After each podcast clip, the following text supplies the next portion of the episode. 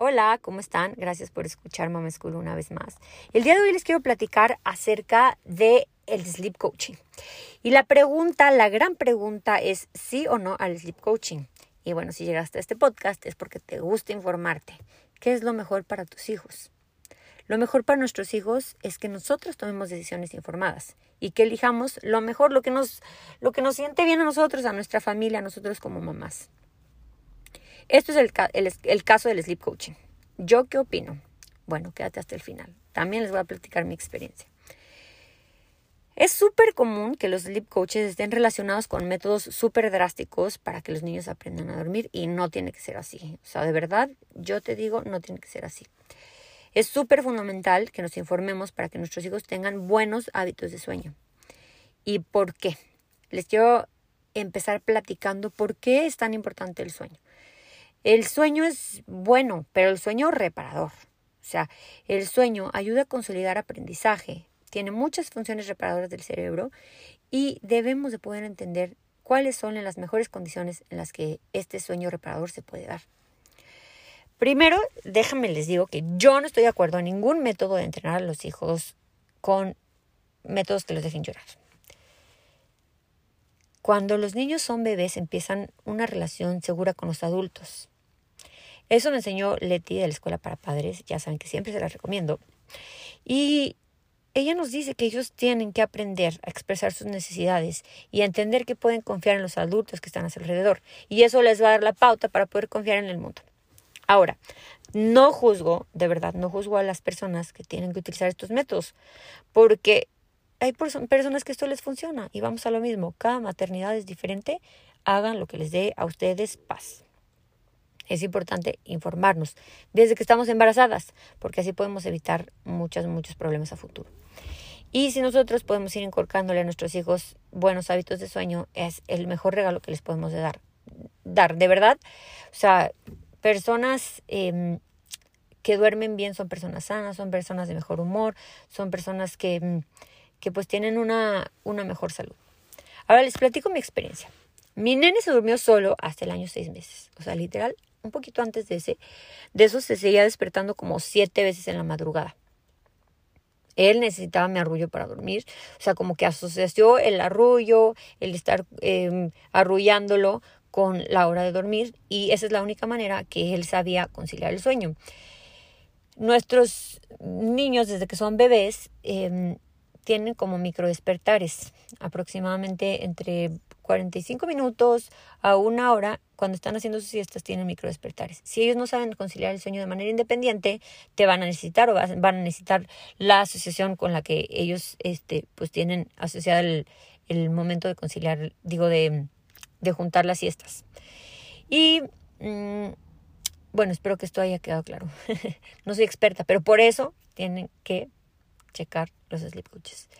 Entonces, el chiste es que mi nene se despertaba muchísimo, muchísimo en las madrugadas. Y yo decía, es que real ya no podía con mi vida. O sea, un año, seis meses de, de desvelos, pero desvelos cañones. O sea, les digo, se despertaba siete veces.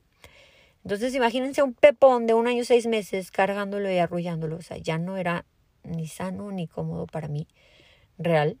Este, leí el libro de dormir sin lágrimas y eso me relajó muchísimo. Se los recomiendo. Ahora, ya cuando esto estaba siendo súper estresante para mí, mm, yo decidí como que tomar cartas en el asunto, porque llegaba el momento de dormir o de las siestas y era un momento súper cansado y estresante para mí. Tener que estarlo arrullando tan grande, tan pesado, ya no estaba cool. Y siento que nuestros hijos también empiezan a asociar el sueño con nuestras emociones negativas, porque ellos sienten todo lo que nosotros sentimos. Entonces yo dije, ¿por, qué voy a estar neceándole? O sea, algo que no sé. O sea, realmente de, repente te dicen, no, es que ¿por qué te van a enseñar algo que es súper natural? O sea, los niños aprenden a dormir solos. Pues sí, pero de verdad es que esto ya me estaba causando muchísimo estrés y decidí tomar cartas en el asunto para que él no relacionara el sueño con un momento estresante, porque eso es lo único que yo le transmitía. Ahora les digo, siempre, siempre respeté que era la única manera en que él sabía conciliar el sueño y lo acompañé en cada paso. Ahí fue donde empecé el camino de informarme. Y poco a poco, con mucha paciencia y mucho amor, le enseñé a dormir, a que podía dormir sin arrullo. Y sí, me metía a su cuna, lo abrazaba, me quedaba con él todo el tiempo hasta que se durmiera. O sea, imagínense, yo estaba embarazada y me metía a su cuna. O sea, todo, todo, todo el apoyo que yo le pude dar de una manera respetuosa, acompañándole al 100%. Yo la verdad es que estaba renuente, porque sí, los sleep coaches, les digo, están súper relacionados con enseñar a dormir a los nenes con lágrimas. Y la verdad es que eso, por mi por la forma en la que yo quiero educar a mi niño, estoy en la escuela para padres de Leti Chambón. Ella enseña una disciplina, una disciplina consciente, una crianza respetuosa. Y eso es con lo que, a lo que yo me baso con todo, todo, todo lo que elijo con respecto a mi hijo. Entonces, de verdad hice todo lo que pude de manera respetuosa. Lo logré. Pero siempre acudir a su llamado, siempre, o sea, aún ya que está más grande, siempre estoy con él en la noche, dice mamá, y voy, voy a sus llamados. Es la manera de enseñarles en que pueden confiar en nosotros. Nosotros somos su pilar. La verdad es que creo que es importante que nos informemos para que hagamos todo de manera respetuosa. Informándome comprendí, comprendí, de verdad, que sí hay maneras de utilizar los sleep coaches de manera amorosa y que sí existen los, las maneras de estar con ellos a cada paso y de enseñarles a dormir de una manera súper respetuosa. Yo pensé que era lo mejor para que mi niño no tuviera esa relación negativa con el sueño. Ahora, eso no quiere decir que ya voy a dejar a mi nena sola en la cuna. Al contrario, me informo. Se la vive en el fular conmigo. Mientras hacemos otras actividades, mi nena y yo está todo el tiempo con nosotros. Sé que los bebés tienen necesidad de contacto físico, de muchísimo, sobre todo el primer año de vida, para su correcto y sano desarrollo. Los niños necesitan aproximadamente nueve meses de apego con las mamás o más. O sea, yo a mi nene lo estuve cargando literal hasta que ya no pude más en el fular. Siempre cerquita de mí, siempre en contacto. Los bebés es lo único que conocían antes de nacer. Era que estaban pegaditos a nosotras, sus mamás, que estaban contenidos. Yo no quiero adelantar los procesos de mi nena ni nada. O sea, voy respetando sus procesos con amor, mucho apego, todo el apego necesario. Así es que también no hagas caso a todo lo que te dicen de que se van a embrasilar, que ya no los cargues tanto. Nada, apapacha, abraza a tus, a tus nenes, sobre todo recién nacidos. es el momento en el que los puedes apapachar de la mejor manera, consiéntete, disfrútalos, no hagas caso. Las opiniones de los demás siempre van a estar ahí. Así es que hay que estar firmes en nuestras convicciones.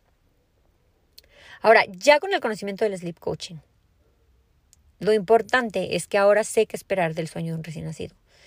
Intento que una siesta al día empiece a conciliar el sueño de, forma independiente. Y esto no quiere decir que la dejo ahí en su cuna, sino que estoy ahí un poquito ya, más bien muy adormilada después de haberla arrullado, después de haberla apapachado, la pongo en su cunita, tranquila, y dejo que concilie el sueño de, manera independiente. Y cuesta muchísimo trabajo, ¿eh? no les voy a negar. Yo hice con mi lo que estoy haciendo con mi nene es informarme. Creo que es lo más responsable. La verdad es que me da una paz enorme reconocer y conocer todos los procesos fisiológicos e ir conociendo sus patrones de sueño para que no tenga falsas expectativas, porque esto también, o sea, esto no dormir en las noches está brutal, pero no hay que tener falsas expectativas, hay que saber qué esperar. Les digo, de las cuatro experiencias anteriores que tuve, yo descarté todos los métodos que no iban con mi estilo de crianza. Y la verdad es que me está dando mucha paz. Así es que tú haz lo que te dé paz a ti, no escuches a nadie más, en tu corazoncito lo sabes, estate súper, súper confiada que te estás informando para, para hacer lo mejor que puedas para tus hijos. Yo eso es lo que estoy haciendo. Y sobre todo que vaya de la mano con tu crianza. Mi crianza es una crianza consciente, una disciplina consciente y una crianza respetuosa. Así es que decidas lo que decidas, siempre que sea de la mano en tu forma de educar a tus hijos.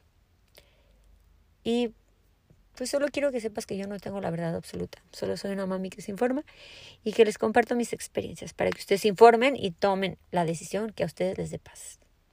Les mando un abrazo.